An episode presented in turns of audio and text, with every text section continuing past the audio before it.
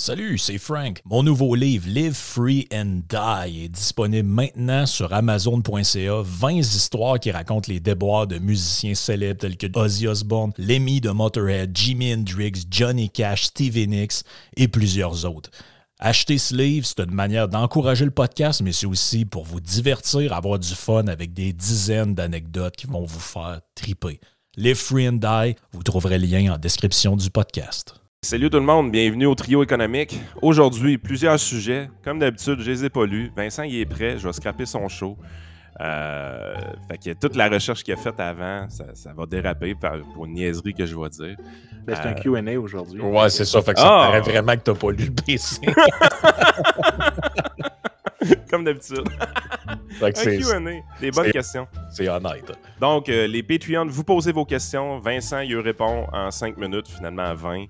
Euh, puis on en fait dans d'autres podcasts futurs, puis tout ça, puis on, finit ça avec trois questions répondues. Mais c'est super intéressant pareil.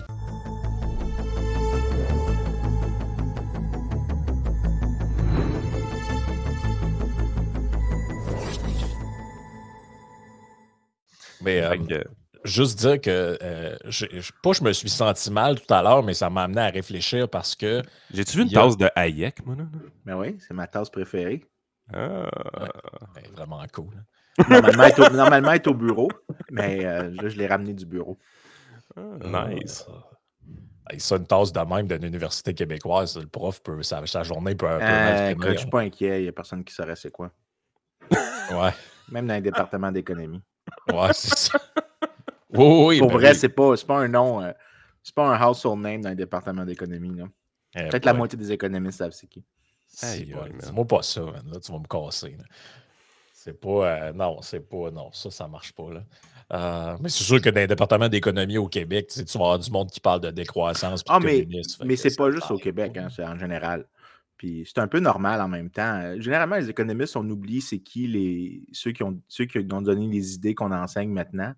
Mais généralement, en fait, tu ouvres un manuel de, de micro, tu vas avoir du Hayek qui se cache dedans, tu vas avoir du Mises qui se cache dedans, tu vas avoir. On n'est pas fort sur la filiation des idées, euh, sauf sur quelques concepts qu'on nomme directement après les personnes.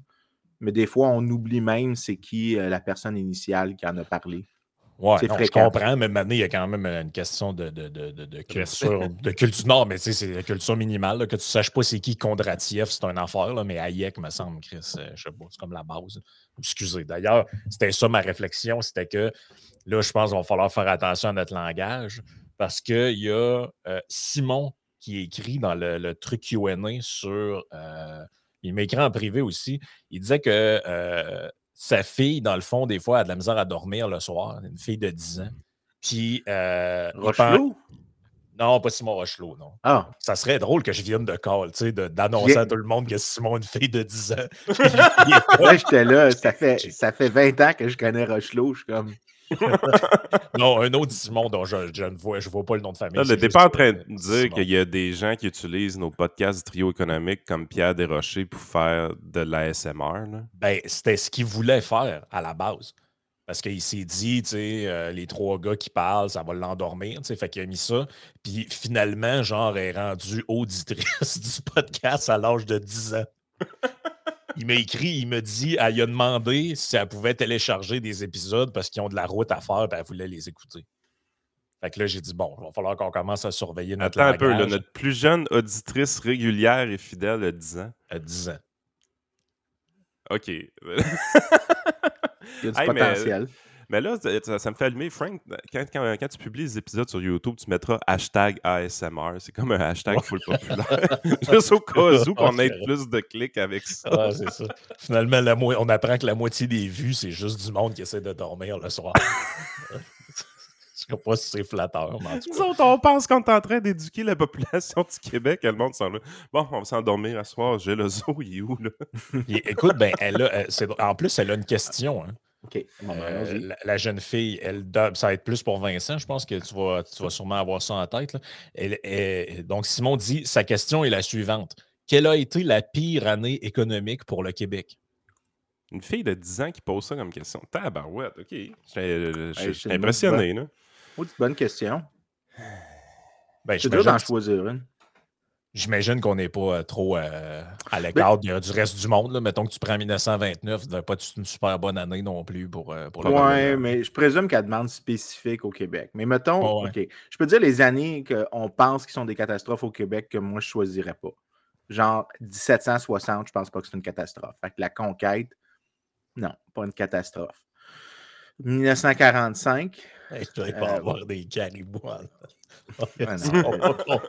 J'ai des articles sur la conquête, j'en ai plusieurs qui s'en viennent en plus. Il est euh, comme, ouais, quand on a perdu ses plaies, c'est une bonne journée dans le fond. Là, ben, en fait, euh, je, je, crois sincèrement qu'on n'a pas été conquis par les Anglais, on a été libérés des Français. Euh, il y a le droit de souverainiste, c'est correct. Ouais, c'est ça. Ouais, mais je suis souverainiste quand même. Là, je veux dire, c'est juste que je suis souverainiste dans la tradition britannique de la chose. euh, je veux dire, je veux un Québec souverain avec le, roi Charles, toujours comme ça. Euh, mais, fait que 1760, ça ne serait pas cette année-là. Je ne mettrais pas 1944, comme beaucoup de gens disent quand Duplessis revient au pouvoir. Euh, tu mettrais-tu 1960 euh, comme tout le monde pense que c'est la meilleure année que le Québec a connue? Ouais, ben, moi, je refuserais de la caler la meilleure année, mais je ne l'appellerais pas la pire. Euh, fait que le début de la Révolution tranquille, ça serait pas la meilleure année. Certains anglophones vont dire que la pire, c'est 1976, l'élection du PQ. Je ne serais pas d'accord avec ça non plus. Je te dirais que même si ce n'est pas exclusif au Québec, je dirais 1929. Euh, la Grande Dépression, euh, vraiment, c'est dur. à battre. C'est de toutes les années. Puis en deuxième place, je mettrais 1867. je pense que la Confédération n'a pas été un bon deal pour le Canada. Euh, je pense que ça. Euh, parce que l'origine du bargain constitutionnel, c'était que parce que les Anglais voulaient imposer l'éducation obligatoire, mais aussi ça voulait dire protestante, c'était une manière d'assimiler les Canadiens français. Euh, pour éviter ça, il y a le bargain politique, fondamentalement, ça résume à ça. C'était un échange entre les Québécois qui étaient généralement pro-libre-échange, qui ont sacrifié le libre-échange pour que l'éducation soit déléguée aux provinces, donc qu'il n'y aurait pas de tentative d'assimilation, mais qu'on euh, donnait aux, Ontariens, aux Ontariens le protectionnisme. C'était un des, je pense, c'était un, un, Faustian bargain, que, comme l'histoire de, Faust, là, où est-ce que je tu, fais un pacte avec le diable, euh, puis tu lui donnes, le, il active le golem, puis tu es gagnant pour un moment, mais tu as vendu ton arme. Je pense que la Confédération, c'est ça. Le Québec aurait probablement mieux fait de soit rester avec l'Ontario dans le Canada uni ou euh, juste être un Dominion indépendant ou un pays indépendant euh, éventuellement. Je pense que ça aurait été mieux. Puis en troisième place, je mettrais, puis c'est super lié à ça, c'est 1957, l'introduction de la péréquation euh, en ah termes des, effets sur les incitations. Tout ce que ça a fait, c'est qu'au lieu que. La mentalité de loser est apparue là. Je ne sais pas si je dirais ça de même, t'es raide, là, mais L'idée, c'est que quelqu'un d'autre paye. C'est quelqu'un d'autre qui paye pour nos politiques publiques. C'est ça, mentalité de loser, c'est ça. Ah ouais, mais je veux dire, ça fait partie de la mythologie. D'ailleurs, euh, j'ai un article qui, a eu une grosse décision en fin de semaine. Là. On a eu un revise and resubmit dessus. On montre que la Révolution tranquille n'a eu aucun effet sur aucun des indicateurs de, de développement économique, sauf la taille de l'État. Puis l'effet de la Révolution tranquille sur la taille de l'État, c'est la même proportion que l'augmentation des transferts fédéraux. Fait ah. l'entièreté de la Révolution tranquille, à toute fin pratique, est financée. Financée par le fédéral. Exactement. L'entièreté de ce que de l'extra, ah, parce que toutes les provinces avaient plus de gouvernement à partir de 1960, mais le Québec avait un petit peu plus de plus que les autres. nous autres, on a comme décidé que ben, tout le monde fait un État-providence, nous, on va en faire un plus gros, mais le, la portion plus grosse que les autres, ça a été financé par les autres. Hey, mais des... Euh, j'aurais trouvé que c'était un bon choix aussi. Là. Oui, mais, ça, fit, ça fit. Euh même chose avec 1929. C'est pas exclusif au Québec. Fait non, mais disons qu'ici, il y avait une, euh, Comment je pourrais dire ça? Ici, il y avait un extra là, sur euh, la sauce. Là.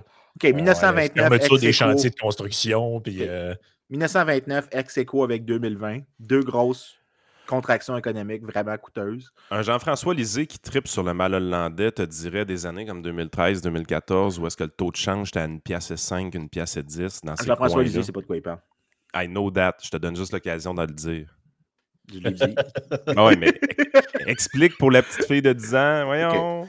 L'idée du mal hollandais, c'est né de que apparemment, dans les Pays-Bas, dans les années 60 ou 70, j'oublie les détails spécifiques, mais il y a eu un boom pétrolier, il y a eu des découvertes, et l'effet que ça a eu, c'est qu'à cause que il y a eu, tu, tu te donnes accès à une demande plus forte pour tes produits, il y a une appréciation du taux de change, ça a aidé le secteur pétrolier, mais les secteurs manufacturiers de la fabrication, ça leur a nuit.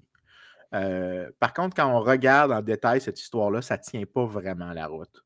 Euh, généralement, ce qu'on appelle le mal hollandais, ou en anglais resource curse, ou Dutch disease, il y a plusieurs noms différents. Pour que ça existe, il faut que tu aies des mauvaises institutions.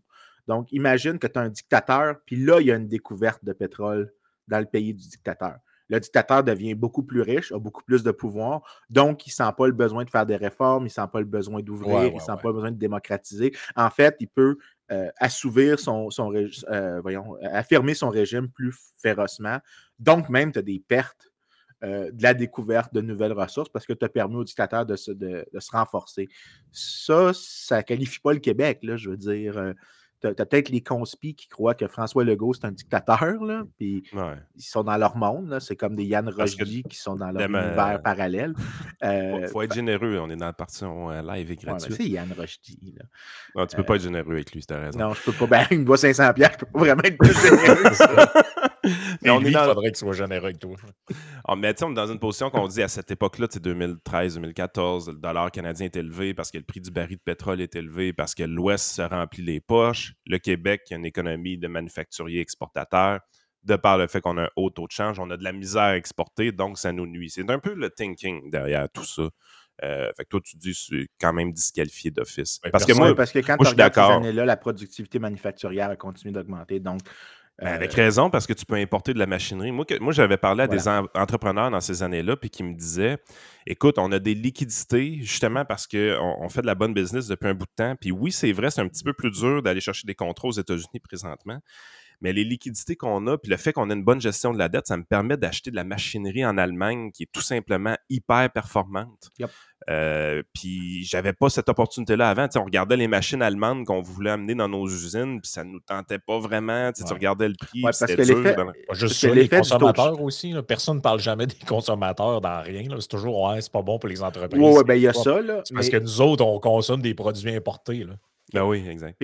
non seulement ça, mais euh, oui, les taux de change peuvent avoir un effet ambigu sur les firmes qui sont exportatrices parce que tu réduis le coût de leurs intrants à un certain degré. Mais il y a aussi le fait que, puis ça, c'est vraiment important de souligner, quand nous, on importe, là, ça, les gens, il faut vraiment expliquer ça. Quand on importe, on est en train de vendre des dollars canadiens. Les gens font quelque chose avec des dollars canadiens. Ça devient des investissements. Ça, ça veut dire que des Américains peuvent acheter des securities au Canada, peuvent acheter des, titres obligataires. Puis ça, ça devient des investissements dans les firmes canadiennes. Donc, ça, rend les firmes canadiennes plus productives. Ça veut dire que les Canadiens ont des salaires plus élevés. Donc, exporter ou importer, ce n'est pas, pas bon ou mauvais en soi. Les gens qui pensent, il n'y a pas d'implication de long terme sur le bien-être des gens que tu importes ou tu exportes. Il n'y a vraiment aucune implication. C'est juste comment tu t'enrichis dans ce cas-ci.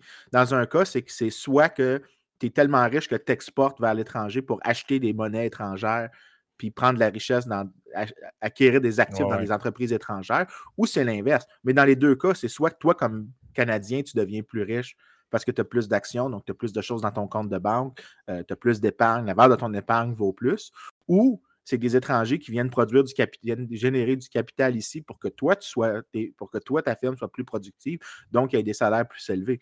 Au final, tu arrives que d'une manière ou d'une autre, tu es plus riche.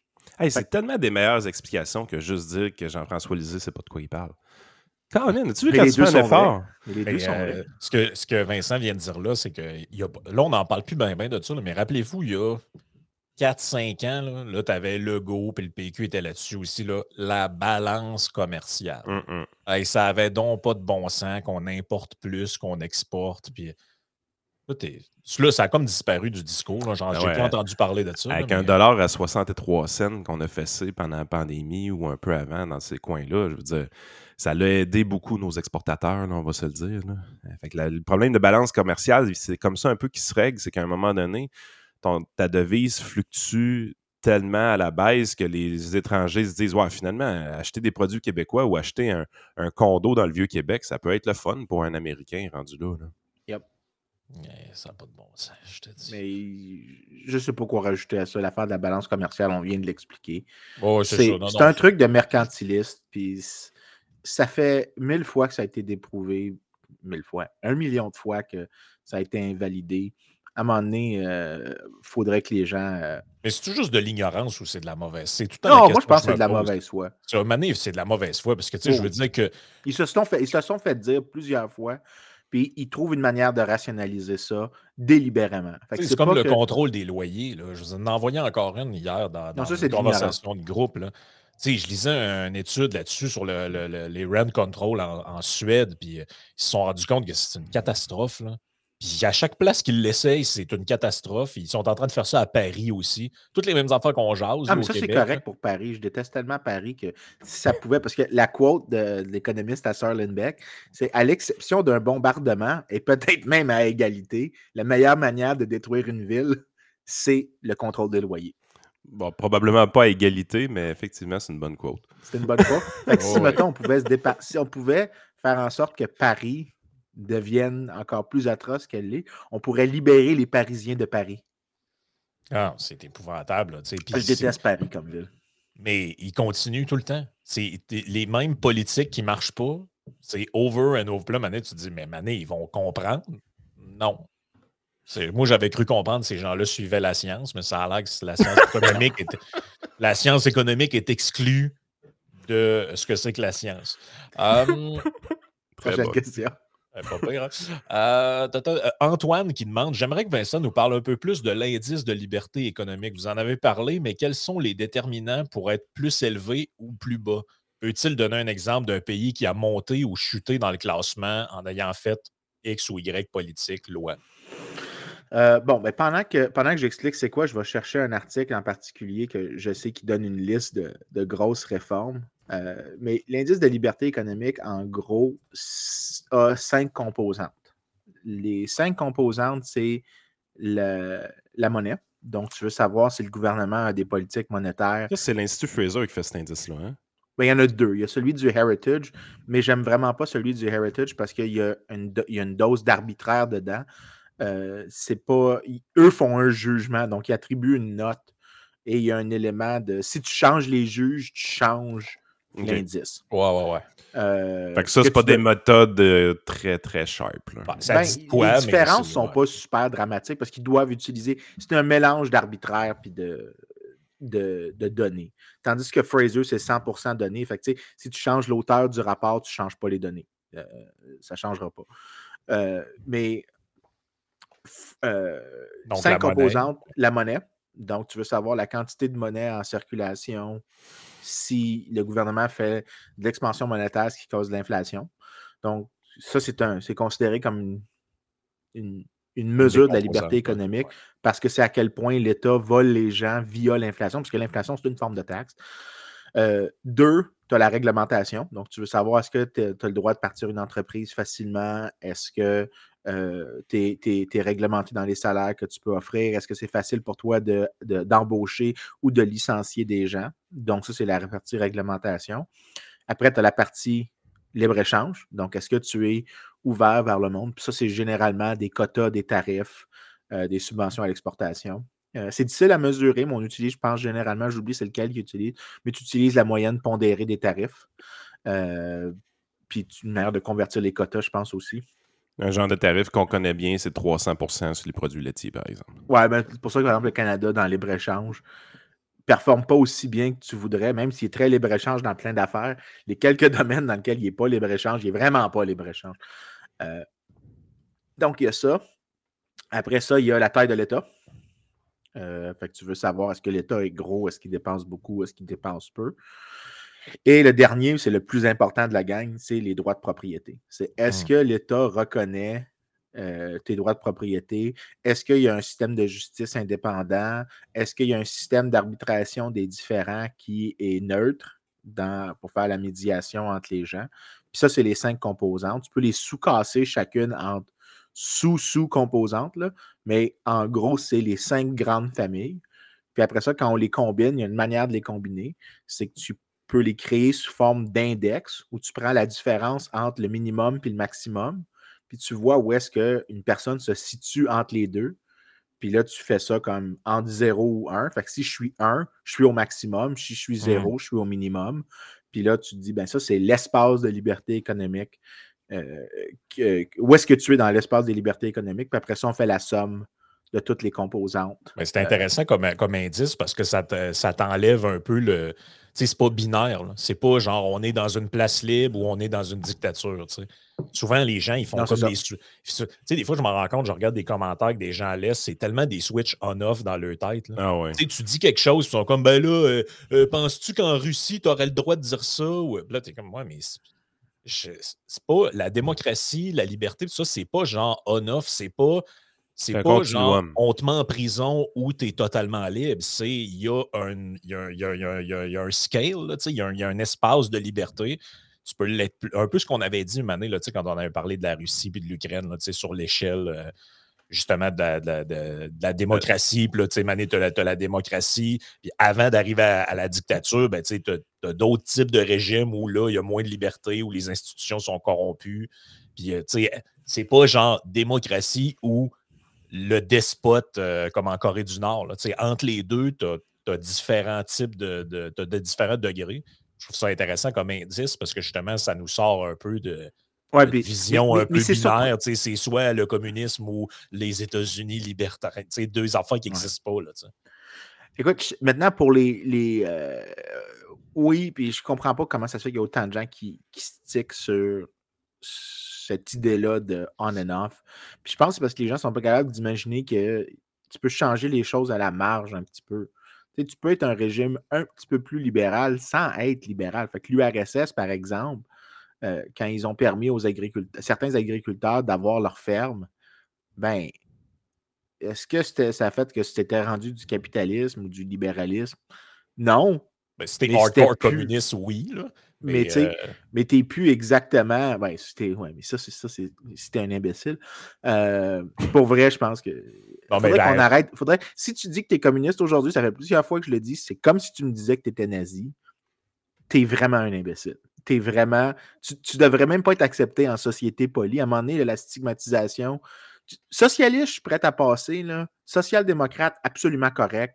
Euh, mais n'importe quoi, dès que tu dis que tu es communiste, puis tu es, fier de ça, puis il y en a là, qui le font. Il y en a qui disent que le lot de mort, ça ne s'est jamais passé. Oh, puis ben, le texte qu'on a lu l'autre fois de Jacques Langto qui est à Cuba puis qui nous dit que c'est donc une place extraordinaire. Bon, le câble est illégal puis il faut qu'il se cache pour écouter la TV, mais c'est vraiment une place vraiment cool. C'est ça qui nous.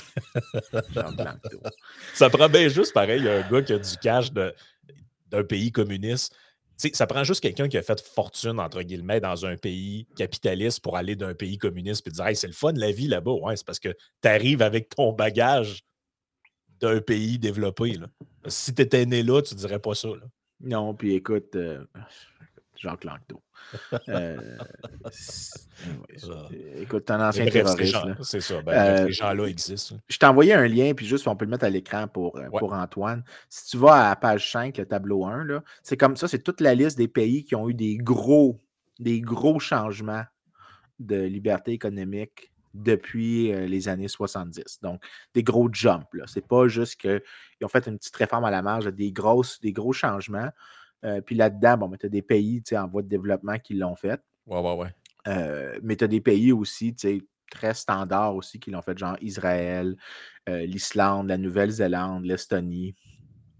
Ouais, quand même, le, Mexique, bon, je ne sais pas si tu le Mexique dans tout ça, mais quand même, l'Iran, ouais, le Chili, la, Pologne, le Portugal.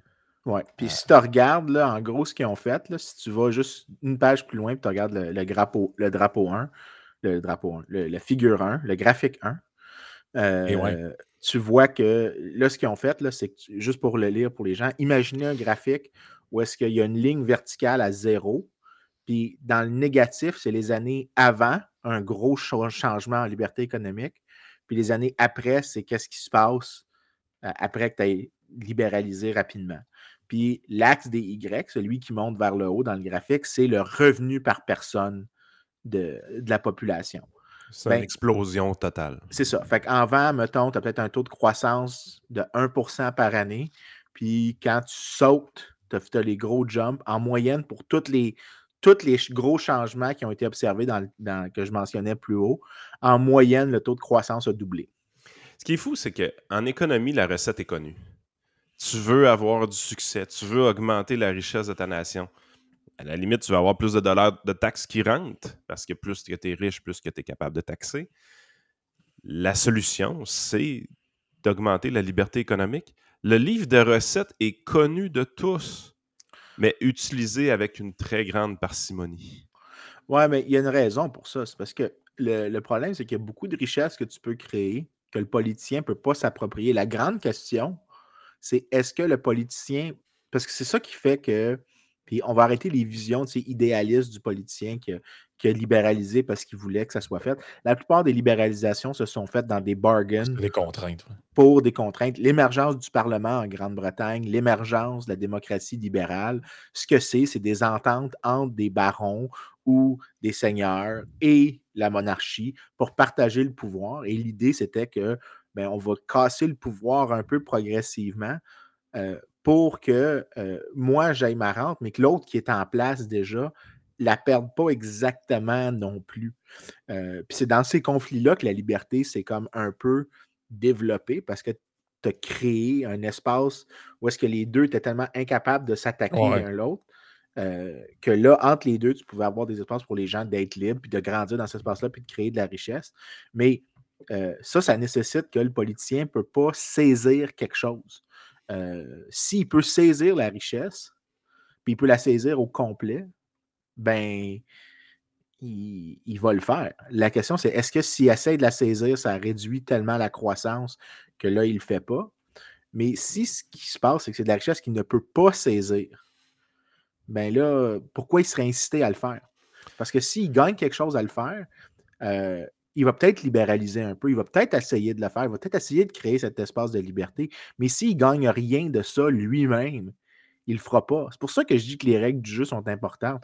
Euh, les incitations pour les politiciens sont vraiment un big deal. Ben, les, les, les politiciens, excusez-moi de te couper, mais les, politiciens, mais aussi les, tous les groupes, les, les, corps organisés qui, gravitent autour de l'État.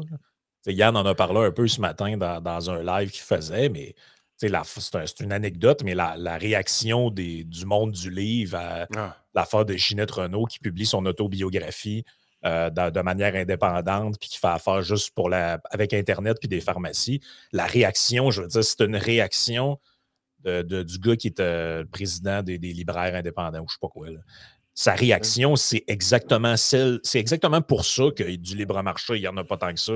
C'est que lui, il a un segment de marché à protéger, il y a une petite coterie, puis euh, la liberté, ben, elle, vient elle vient démanteler la coterie. C'est un racket. Écoute, quand tu lis leur argumentation, tu as l'impression, tu es capable de t'imaginer le, le, mafioso italien. Tu dis, hey, euh, salut, c'est Luigi. Euh, est-ce que tu as payé ta. Normalement, c'est Vincent qui a, la, la, qui a le ah, droit de faire, ça, à cause de ses. Euh, ses racines. Ton imitation est tellement pas bonne. laisse, Frank, laisse à Frank les imitations, s'il te plaît. Hey, c'est Luigi. Euh, écoute là. Euh, As-tu payé ta, prime de protection? je vais, pour te laisser parler, je vais couper mon son. Ah, Fais-les donc, toi, c'était si bon. Oh my god. C'est exactement ce que je veux dire. Paye ta prime de protection. Ouais, mais pourquoi je paierais ça? J'ai pas besoin de protection. Oui, oui, tu as besoin de protection. Tu pourrais passer au feu la semaine prochaine. non, non, non, j'ai des assurances pour ça. Ouais. Je paierais ma prime de protection à ta place. Ça serait triste qu'il t'arrive quelque chose. Hein? Ouais, ça serait très triste. Euh, ah, ouais, mais généralement, en fait, il y a un. Il y a une analogie qu'on utilise en économie, c'est le bandit stationnaire puis le bandit itinérant. Le bandit itinérant, c'est quelqu'un qui vient juste te voler, puis aléatoirement, il peut arriver chez vous. Mais dans ce cas-là, si tu sais que chaque année, disons, il y a un 20-30% de chance que tu te fasses voler, est-ce que tu fais des investissements qui sont de long terme, qui n'ont pas le temps de, fructifier? Non, effectivement, tu ne le fais pas. Le bandit stationnaire, c'est l'État qui dit écoute, garde, je vais te prendre 5% de manière steady chaque année. Donc, je réduis ton rendement sur tout à la marge de 5% mais je te protège contre le bandit itinérant. Dans ce cas-là, l'idée, c'est que tu es incité à faire de, du, du marketing. Ben, L'État, c'est à l'origine, il n'y a pas d'autre manière de l'expliquer, c'est la naissance d'un. C'est pour ça que je dis qu'il est inévitable. Euh, pas nécessairement nécessaire, mais il est inévitable parce que tu as toujours un, euh, une tendance vers ça, parce qu'il y a toujours des gens qui vont vouloir s'enrichir de manière euh, violente. Donc, si tu en as un qui te propose de minimiser la violence, c'est tout à fait rationnel de l'accepter comme, comme ton dirigeant. Mais le problème de ça, c'est que s'il n'y a plus de bandits itinérants, l'État n'a plus de justification. Donc, l'État ne peut pas trop bien faire sa job, euh, d'une part. Mais d'autre part aussi, c'est qu'une fois que si tu deviens le bandit, euh, que, parce qu'il y a aussi un effet pervers, c'est que si tu es un super bon bandit stationnaire et que tu protèges les gens, tu crées davantage de richesses pour d'autres personnes d'attaquer. Euh, parce que tu deviens une société plus riche. Donc, il y a une sorte de paradoxe qui existe. C'est pour ça que c'est difficile de faire des réformes, c'est pour ça que c'est difficile de, euh, de, faire des gros changements. Souvent, en fait, euh, les changements surviennent quand il y a des chocs exogènes. Pas tout le temps. Des fois, ça, ça peut être par pédagogie pendant un long moment. c'est généralement un gros choc, pareil. Mais généralement, je ne sais pas si je dirais généralement, mais souvent. OK? Je ne veux pas dire, tu sais, c'est plus ou moins que 50% du temps, mais disons très souvent, fait que je suis prêt à dire genre entre 40 et 60% du temps, ça va être qu'il y a un gros choc exogène qui s'est passé ou une situation qui est peut-être peut-être endogène à ce qu'on faisait, mais qui n'a pas de solution. Donc, tu es comme une sorte de. Tu es, acculé au pied du mur. Qu'est-ce que tu dois faire? Les ben. Ben, tu es obligé de faire toujours ça. ça un exemple de ça, c'est le, gouvernement fédéral. Il ne se limite pas par lui-même à rationaliser ses dépenses. Là, je voyais, il y a, un budget fédéral qui va sortir dans pas long. Puis je lisais un article là-dessus, puis de ce que je comprends, là, il y a une grosse, grosse pression pour qu'il équilibre le budget pour une première fois depuis 2015. Puis on parle d'augmentation de revenus euh, terrifiante. Écoute, on parle de toutes sortes de choses, là, mais notamment une, c'est que là, présentement, c'est 53, quelques pourcents le taux marginal au Québec. Ben, on ferait passer ce taux-là à 56% avec euh, le prochain budget fédéral, probablement. Mais bref, tout ça pour dire que la, pourquoi ils font ça? Ben, c'est à cause de la hausse des taux. S'il n'y avait pas de hausse des taux, ils continueraient le niaiserie. C'est juste que là, l'intérêt de la, dette, le coûte plus cher. il faut qu'ils trouvent un moyen euh, de, balancer ça. Fait c'est tout le, temps une question Il y a une manière super simple de sortir d'un déficit. Tu gardes les dépenses constantes tu les augmentes pas, tu les gardes constantes per capita, puis tu libéralises l'économie pour que l'économie croisse vraiment plus vite. Tu n'as pas besoin de changer les taux de taxation. Le problème, c'est que les politiciens aiment donner des statuts privilégiés à certaines industries parce qu'après, mmh les, travailleurs dans ces industries-là sont contents. Les, propriétaires de ces industries-là ne vont pas se plaindre dans les médias. Tu n'es pas en train de perdre l'attention médiatique. présentement, euh, c'est triste, mais je pense que le, il n'y a pas tant de coûts que ça pour un politicien d'augmenter les taxes largement parce que les, mmh. je pense que le, discours de l'IRIS, euh, malheureusement, prédomine. Ah, mais un peu, ils ne montreront pas les taxes sur la masse, inquiète-toi pas. Là. Ils vont ben augmenter les ben taxes juste sur 1 à 2% de la population. oui, mais c'est ça. Mais ça, c'est la politique de l'envie. Écoute, euh, je regardais toutes les propositions qui étaient faites. C'est sûr que quand tu travailles dans le conseil financier, ça veut plus te dire de quoi, mais je me mettais dans la peau de quelqu'un que ça veut rien dire, ces propositions-là. Tu sais, quelqu'un de normal qui gagne 60 000 par année, qui ne euh, fait pas ces choses-là. Euh, des gains de capitaux, par exemple, peu importe. Euh, la plupart des gens ont des placements dans des REER, dans des CELI. Les gains de capitaux, ça lui passe par-dessus la tête. Tu voyais toutes les propositions et la justification de l'article que je lisais, c'était tout le temps ça n'affectera que les riches. Ça n'affectera que les riches. Ouais, mais Biden fait la même chose aux États-Unis. By the way, ben, la grande terre libertarienne américaine, on repassera. Quand tu regardes les propositions qui sont faites par Joe Biden au niveau fiscal, tu fais tabarouette. Ça va être. Tu sais, ils s'aident pas, des fois, les Américains. Puis nous autres, on est là à côté, puis on, ah, on va y copier ça n'a pas de bon sens. Ben, dans c'est comme dans la lignée des. Euh, il n'y a pas beaucoup de, de vérités universelles et intangibles. Genre 2 plus 2 égale 4, l'eau bout à 100 degrés. Mais moi, j'avais proposé qu'on ajoute à la liste de ces vérités-là que tout argument qui commence par la France l'a fait soit déclaré nul et non avenu. Et ça, je pense que c'est euh, quelque chose sur lequel tout le monde devrait s'entendre parce que c'est un argument que j'entends tout le temps. À chaque fois qu'il y a une idée de con quelque part, c'est Oui, mais la France l'a fait. Moi, cet argument-là, je la déclare nulle et non avenue pour au moins les 100 prochaines années. ça, je le range dans la section des vérités universelles et intemporelles. Euh, ça a été déclaré ce matin. Il est 8h22. À 9h22. Euh, j'ai une question intéressante. C'est la première fois qu'on se fait poser ce genre de ben, questions formulées de la manière suivante. C'est la première fois qu'on a une question intéressante. Tu dis, hey, t'es, méprisant avec nos auditeurs. langage guerrier. Oui, langage guerrier. Non, mais c'est la première fois que quelqu'un pose une question puis c'est ouvertement admis que ça le concerne. Euh, Alexandre dit Étant un entrepreneur en construction, hmm. souvent j'entends l'argument qu'il faut déréglementer l'industrie pour qu'elle devienne plus performante. On entend ça aussi dans d'autres domaines. Exemple, retirer des cartes de compétences, retrait des licences d'entrepreneur. Ma question est, veut-on que tout domaine soit déréglementé dans un modèle idéal? C'est quoi la limite? Euh, là, il dit Désolé si je ne suis pas clair. Non, non, ah, c'est très clair, comme question. très clair. Je te dirais qu'il y a, il y a une justification pour certaines réglementations. Il faut juste que. Puis ça revient à, à l'arbre de Geloso c'est est-ce que vraiment il y a un problème? des fois, c'est OK, s'il n'y a pas de problème de la manière dont tu l'as dit, peut-être que le problème est plus précis, donc il faut que tu le raffines un tout petit peu. Euh, dans le cas des. Par, exemple, les cartes de compétences, on pourrait dire est-ce qu'il y a un problème si un charpentier joue dans l'électricité? Probablement que oui.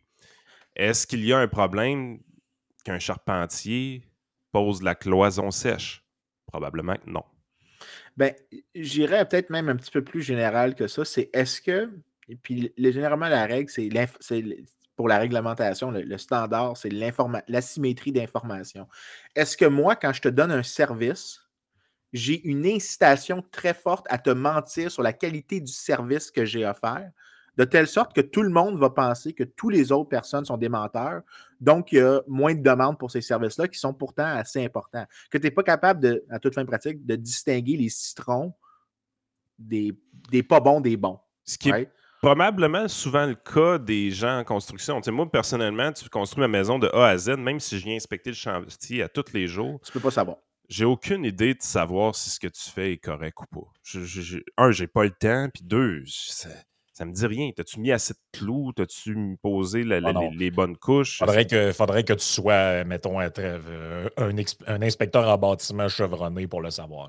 Oui, ben, c'est ça, ça, le principe limitant. Puis non seulement ça, mais après ça aussi, c'est que euh, euh, comme principe limitant, il faut, que tu, faut que tu vois s'il y a des solutions privées qui peuvent émerger. Donc, est-ce que, par exemple, bon, l'exemple classique, c'est le marché des automobiles usagés, où est-ce que les vendeurs de chars usagés te tout le temps. Donc, le marché des voitures usagées devrait être beaucoup plus petit que ce qu'il est. Ou dans le cas de l'article classique qui a parlé de ça, ne devrait pas exister. Mais la réalité, c'est que c'est pas vrai. Il y, a des, il y, a des, correctifs privés que le marché utilise, du signal, euh, des. Le carpool. Le... À toutes les fois que tu achètes une, voiture usagée, on te donne clairement qu'est-ce qui est arrivé au véhicule dans les dernières années. Exactement. Il y a Donc, il y a des majeur de phénomène. Il y a une manière de faire du profit à donner de l'information aux consommateurs. Dans un tel cas, le problème n'est pas particulièrement criant. Euh, mais ça ne veut pas dire qu'il n'y a pas une justification, par exemple, que tu peux faire des réglementations sur je ne sais pas comment le dire en français, mais liabilities. Donc, qui est. Qui est euh, Responsabilité. merci. Qui est responsable d'un méfait? Euh, tu peux faire des réglementations comme ça. Euh, mais si, mettons, on dit, par exemple, dans le cas de la construction, tu dis que tu veux certaines cartes de compétences, ça veut peut-être juste dire que tu devrais avoir une certification et c'est tout. Euh, que tu as besoin de passer une certaine certification. Puis là, tu as, une compétition pour les certifications. Puis là, on est capable de comparer un peu comme quand tu compares des gens qui ont des, diplômes universitaires. Ben, quelqu'un qui est allé à l'université de Central Nebraska versus quelqu'un qui est allé à Harvard. Il y a des bonnes chances que celui qui est allé à Harvard est euh, mieux qualifié. Fait ben, tu de la compétition dans la certification dans ce cas-là. Tu demandes la certification obligatoire pour faire tel métier, mais tu ne mets pas plus de barrières que ça. Là, tu te permets d'avoir. Fait la question, c'est quoi la bonne réglementation? je ben, pense que les cartes de compétences, c'est too much. Ah, moi, je pense pas juste too much, c'est du protectionnisme euh, syndical à, côté. Moi, il me semble, le système de la manière je me l'imaginerais, puis ça serait comme ça que ce serait. J'aimerais payer quelqu'un qui fait l'inspection du marché en plusieurs étapes, qui fait l'inspection de la construction plutôt en plusieurs étapes, pour s'assurer que chacun des gars ait fait leur job. Le gars qui a étudié ou pas dans le domaine, je m'en sens qu'un peu, Christy, c'est de la construction. Euh, il y a des affaires où est-ce que oui, ça prend des connaissances plus élevées. Définitivement, l'électricité. Je pense que c'est assez évident euh, que l'électricité, c'est majeur d'avoir une formation très spécifique. Probablement plomberie aussi, ne serait-ce que par l'étendue des dégâts qui peuvent causer ces deux domaines-là. Mais pour le reste, c'est des choses qui s'apprennent sur le tas. Que tu aies fait un cours avant ou pas, je m'en sac. Que tu aies une certification ou pas, je m'en sac. Par contre, j'aimerais ça payer quelqu'un qui vienne inspecter à ma place la construction que je fais faire. Ça, là, ça aurait une efficacité qui est beaucoup plus grande. Après ça, t'engages qui tu veux. Là. Fais ce mmh que tu veux. Mais il va s'assurer qu'il y a assez de clous sur les, les, deux par quatre. Il va s'assurer qu'avant qu'on ferme les murs, tout est correct. Il va s'assurer que l'électricité est correcte. Il va s'assurer que la plomberie est correcte. Puis là, là tout est correct, oui, parfait. Il y a l'autorisation de fermer les murs. On ferme les murs. Ça, c'est la bonne façon de travailler parce que c'est directement aligné avec l'intérêt du consommateur. il y a aussi un autre mécanisme en passant qui, est super important que les gens ont tendance à oublier. C'est que si tu fais un service juste une fois, ça, c'est pour ça que l'auto, ça pognait initialement comme exemple, c'est que tu n'achètes pas une auto aux 2-3 ans. Tu achètes une auto, le nombre de repeat buys n'est pas très élevé. Euh, si euh, tu as euh, ça, c'est juste pour une personne. Mais si tu es capable de communiquer avec d'autres consommateurs vers qui est fiable, dans ce cas-là, c'est comme si tu avais de multiples repeat buys, mais par personnes différentes, parce que tous les gens qui communiquent entre eux sont comme l'équivalent d'un seul consommateur. Dans ce cas-là, la réputation compte pour beaucoup. Euh, c'est pour ça que tu as des gens qui, sont par, qui ont souvent leur contrat par bouche à oreille, euh, donc par. Euh, par, euh, par ah, tu connais-tu? Hey, écoute, garde, j'ai ce chum-là. Il est bon, il est bon. Il va venir, il va pas. Puis non seulement ça, mais parce que c'est mon ami, si c'est. Puis toi, tu es mon ami aussi, ben si, il te faut, moi, je vais te, je vais te pénaliser. Fait que je deviens un peu le, le, policier de, de l'échange. Donc, tu as des mécanismes comme ça naturellement qui existent. Mais ceux qui s'ajoutent, ça serait probablement des règles sur qui est responsable des méfaits et euh, euh, certaines certifications de base, mais au-delà de ça, ce n'est pas nécessaire de réglementer. On a 26 euh, métiers différents à la construction au Québec. Je pense que peut-être peut-être qu'il y a une justification pour peut-être 5-6 métiers. je me souviens que j'avais parlé avec quelqu'un qui m'avait convaincu que peut-être il y a un cas assez solide pour genre les électriciens. Euh, il y en avait un autre que j'oublie, mais euh, genre tout ce qui était électrique, qui avait une euh, justification. mais j'aurais tendance à dire un mécanicien d'ascenseur aussi, des choses comme ça. Ouais, des choses comme ça, mais il y, en avait des trucs hyper techniques que là, un, minimum de certification, c'était pertinent, mais que pour le reste des charpentiers, les autres pouvaient facilement se déplacer entre les métiers sans trop, sans trop de difficultés. Donc, tu n'as pas besoin des 26 ou 27 professions, ben, domaines. Euh, qui existe, tu pourrais le couper à probablement 5, puis ça serait beaucoup mieux.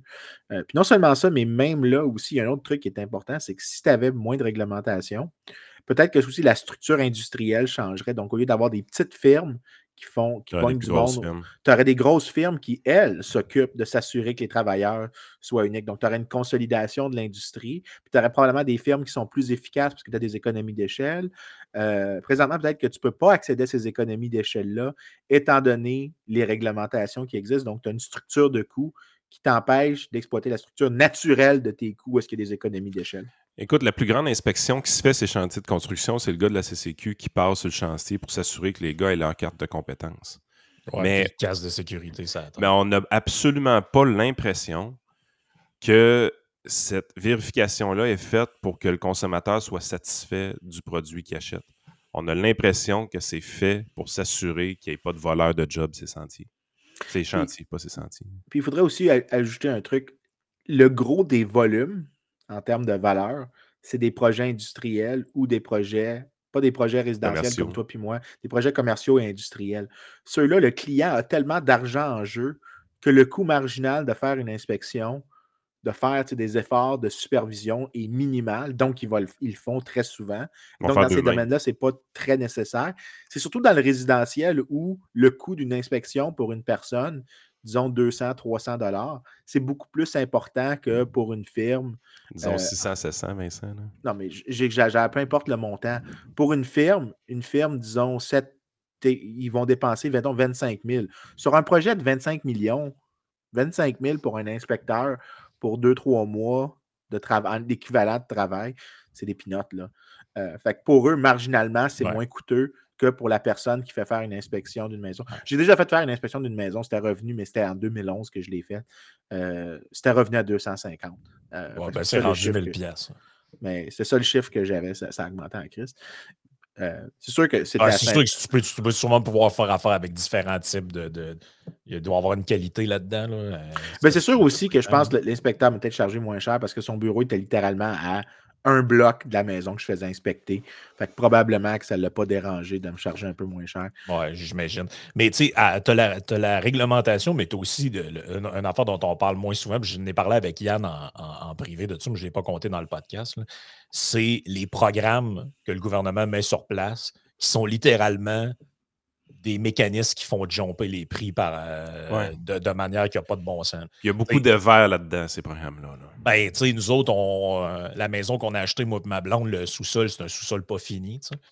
Euh, donc là, si on veut le finir éventuellement au fil du temps, on veut l'isoler pour pas qu'il fasse froid, euh, parce que l'hiver, quand tu es sur le béton, euh, le froid rentre. Fait que là, on s'informe un peu à toutes sortes de compagnies. Puis bon, on arrive à la conclusion que le, polyuréthane, ce serait une bonne solution dans notre cas, étant donné la, dimension, puis comment c'est arrangé dans le sous-sol. Puis il y a un gars qui vient, en fait, il y a plusieurs personnes qui viennent et tout le monde m'a expliqué la, même affaire. Euh, est-ce que, monsieur, vous voulez faire affaire avec le programme Renault Climat? Euh, pourquoi? Ça change quoi? Ben, dans le fond, le Renault Climat, c'est un programme que le gouvernement du Québec a fait. Ça, c'est améliore l'efficacité énergétique de ta maison, puis on te donne une subvention. Fait que là, mettons, tu fais réisoler ton sous-sol, tu enlèves euh, ton vieux poêle à bois pour mettre une thermopompe, ce genre de truc-là, puis il t'envoie un chèque. Sauf qu'il y a une affaire là-dedans, c'est que les normes que Renault Climat a mis pour que tu puisses avoir accès à l'argent sont tellement élevées que ton projet de rénovation te coûte beaucoup plus cher. Donc, tu reçois, mettons, 800 pièces de subvention, mais en réalité, ça t'a coûté 3000 de trop. Et ce qu'il me disait, c'est que normalement, mettons un bâtiment, là, il dit ça fait 35 ans, des gars me disaient ça fait 35 ans que je fais ça. Pour isoler comme il faut une maison de ce type-là, là, pour pas que le froid rentre puis l'humidité rentre, tu as besoin, on va dire, d'une épaisseur X de, gel isolant, de polyuréthane ou de panneaux isolants. Tu aurais besoin d'une telle épaisseur pour arriver à un standard X. Là, ils appellent ça R quelque chose. R17, R20, etc.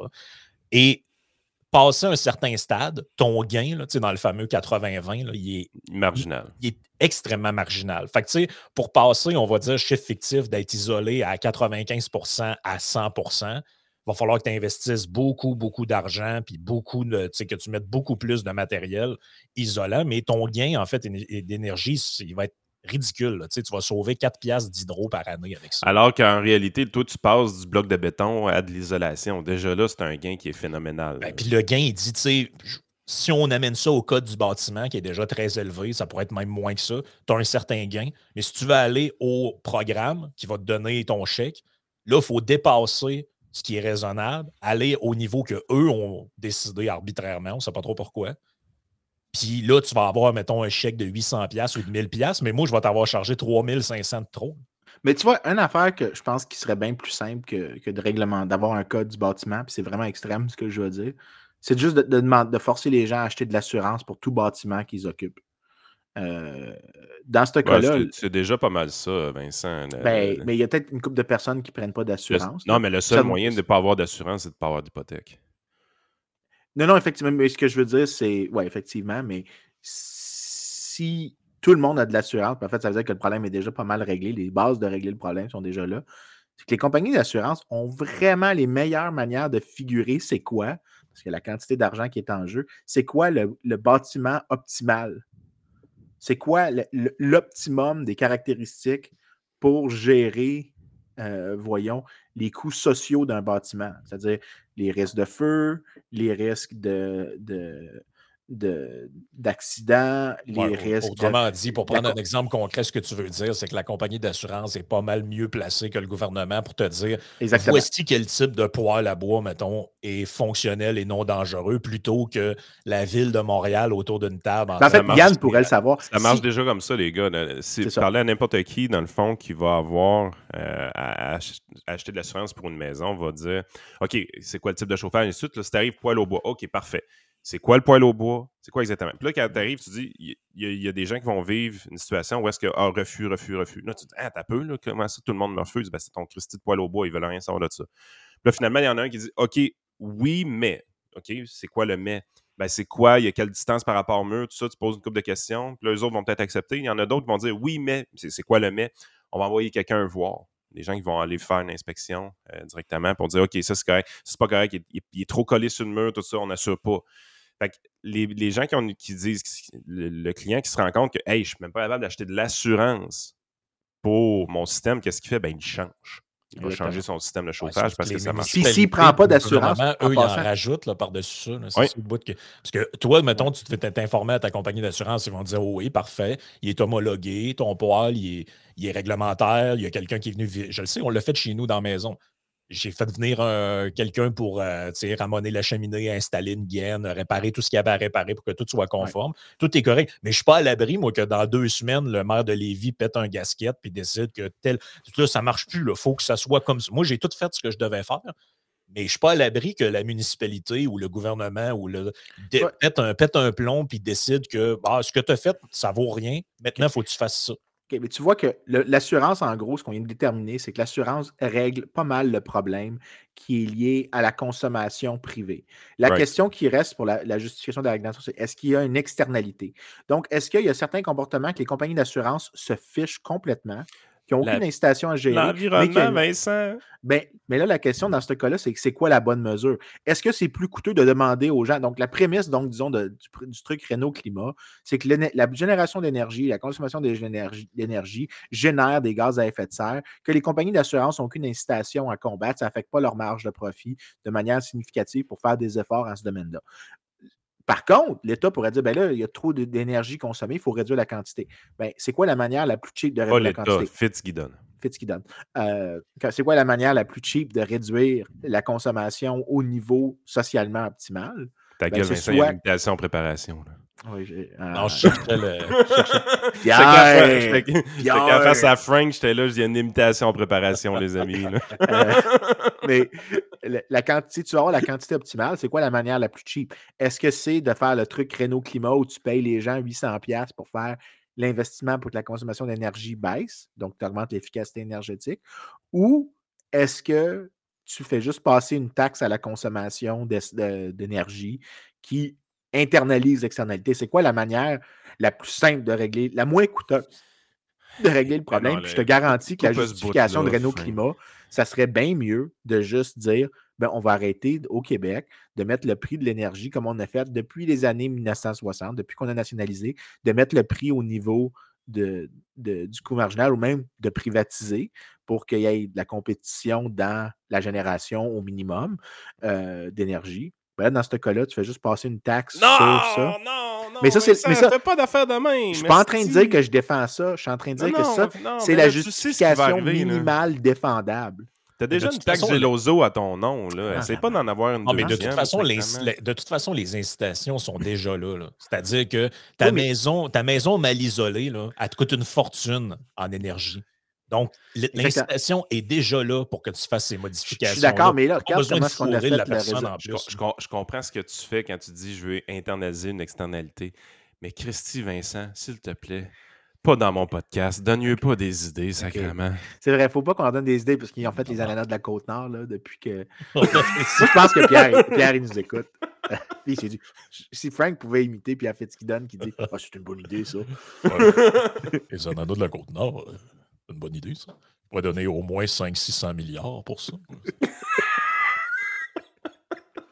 Euh, en gros, euh, l'idée, c'est que le code du bâtiment, je pense vraiment que c'est probablement de toutes les réglementations qu'on a, celui qui est la plus inutile euh, et la plus coûteuse parce que tu forces les gens à faire des investissements qu'ils n'ont pas besoin de faire et qui sont probablement pas optimales, puis tu augmentes le prix des maisons au, net pour les gens, ou le, prix de la, maintenance d'une maison. Une des raisons pourquoi on a de la misère avec un marché libre totalement sans réglementation, c'est qu'on dirait qu'on a une intolérance à la médiocrité euh, profonde, dans le sens que il y a une chose qui est sûre, si tu euh, libéralises un marché, il va y avoir des compagnies tout croche qui vont construire des maisons tout croche, puis ça va être des fiascos architecturaux. Tout le monde comprend ça, ça va arriver. Mais on dirait qu'on a une intolérance à tolérer même ce petit 2 ou 3% là de, de, cochonneries qui seraient construites sur le marché. Puis on se dit, ben, parce qu'on veut éviter ces cochonneries-là, on va réglementer tout, tout, tout, tout, tout, tout, tout, tout, tout pour s'assurer que ça n'arrive pas.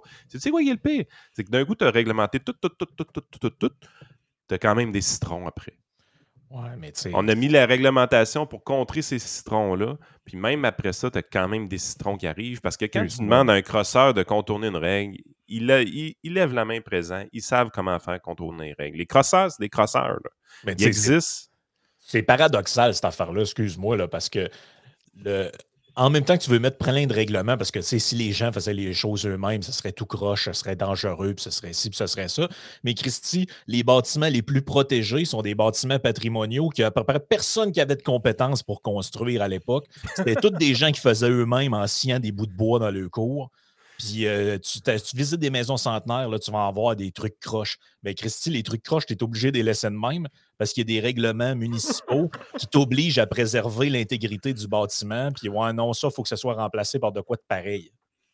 Tu sais, fait que moi, je trouve ça très euh, hypocrite comme manière de voir les choses. On ah, s'extasie devant des vieilles maisons croches de 1825, mais toi, si tu voulais faire la même affaire avec une maison neuve, on dirait c'est dangereux, si on ne peut pas faire ça, un cadre de porte de cette hauteur-là, il faut absolument que ça se soit comme ça. Ça, c'est pas réglementaire, ça, il faut que tu mettes ça comme ça. Puis, mais d'un autre côté, ces trucs-là, c'est comme des, chefs-d'œuvre patrimoniaux qu'il faut absolument préserver, conserver. la euh, prison d'Anticosti. je veux dire, euh, d'après moi, si tu vas visiter des maisons dans le Vieux-Québec, il n'y a pas grand-chose qui a été construit selon des normes.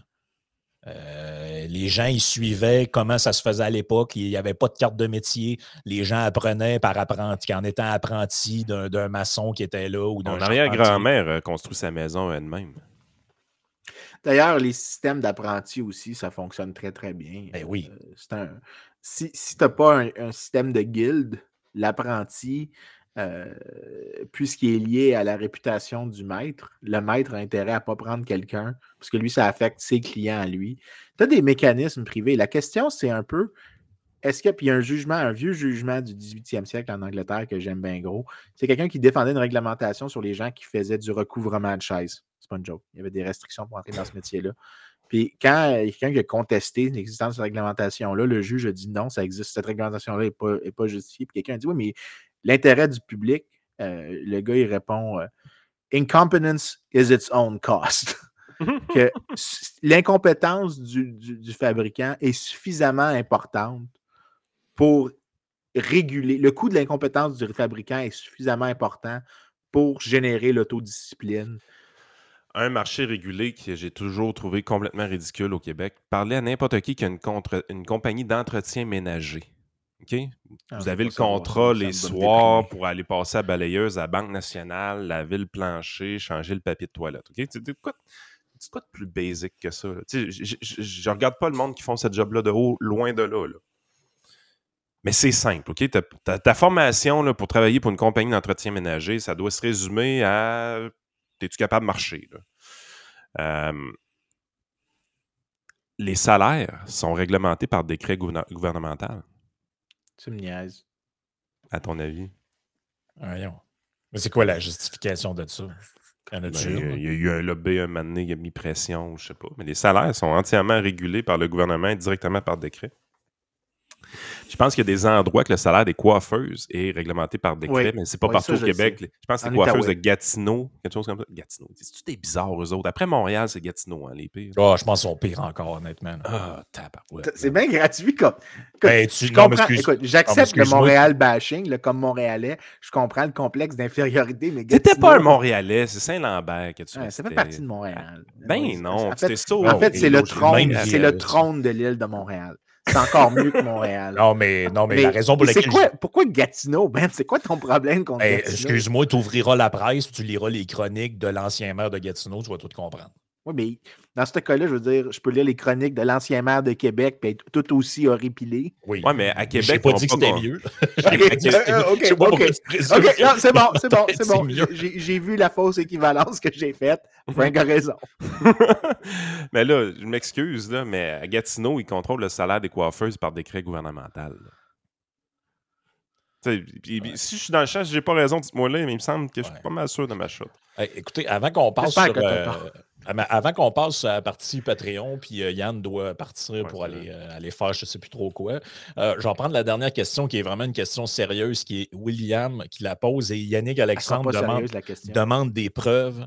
la question est la suivante. Est-ce que Vincent Gelozo a déjà eu des ben, cheveux? Les gars, les gars, attendez. De quelle couleur? Québec précise que les conditions de travail de 694 artisans coiffeurs sont visées par ce décret en Outaouais.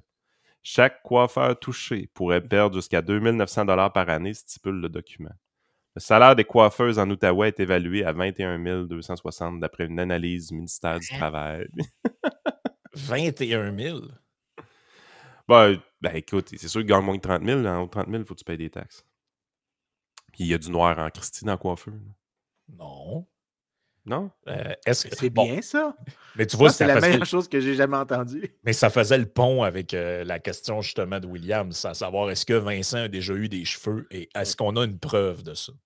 Tu peux trouver sur mon Facebook, il y a une photo en quelque part de moi avec des. Ah, ça doit dater de longtemps, si bol, parce ah, qu'il me semble d'avoir vu. 2005-2006. Ah. Écoute, en 2020, on parlait d'abolir ce décret gouvernemental-là en Outaouais. En fait, quoi, le titre de l'article que je lisais, le coiffeur en Outaouais, le testament du comité paritaire. Ah, il, parlait d'enlever ça autrement dit. Juste le nom. Comité juste le nom, ça fait-tu bullshit? ça m'a donné, ça, donné mal au cœur, ce nom-là. Hey, sur ça, les amis, je vous laisse. Ayez du fun. Oh my God. ah. Chris de Yann, il nous met ça de même, mais ça va. Ah, ouais, ouais. Fait qu'avant le Patreon, oui, j'ai déjà eu des cheveux, puis ils étaient bruns, puis c'était 2005 ou 2006, la dernière fois que je les ai vus. Ben ça, je pense, c'est de famille un peu. Hein, le, C'est génétique, ça, je pense. Le fait Chez nous, non. Tout le, monde, a, tout le monde a des super belles coiffeurs. Je suis vraiment le seul qui les a perdus super tôt. Euh, même du côté de ma mère, les hommes, de, les hommes du côté de ma mère ont des crinières exceptionnelles. OK. Il y a beaucoup de légendes, ben pas de légendes urbaines, mais de croyances là, par rapport à ça. Puis honnêtement, je ne sais pas ce qui est vrai ou pas. Il y a une coiffeuse qui m'avait déjà dit que les gens qui euh, grisonnent très tôt gardent leurs cheveux aussi très longtemps. Les hommes, Donc, c'est vrai, mais mettons, tu vois un gars de, 25-30 ans qui commence à avoir les cheveux très gris. En général, il ne fera, pas de calvitie plus tard. Je ne sais pas si c'est vrai, mais c'est la légende euh, qu'on racontait. Euh, écoutez, on, on, continue avec d'autres questions des, auditeurs parce qu'il y en a quand même plusieurs, malgré que j'ai mis le, post hier. Euh, ben, on, est tellement, on est rendu avec une assez grosse communauté pour se permettre de ne pas se mettre un mois à l'avance. Fait que, on va continuer dans la partie Patreon. en plus, vu qu'il n'est plus là, ben, il ne pourra plus interrompre. On va pouvoir être sérieux. C'est ça, on va pouvoir être sérieux.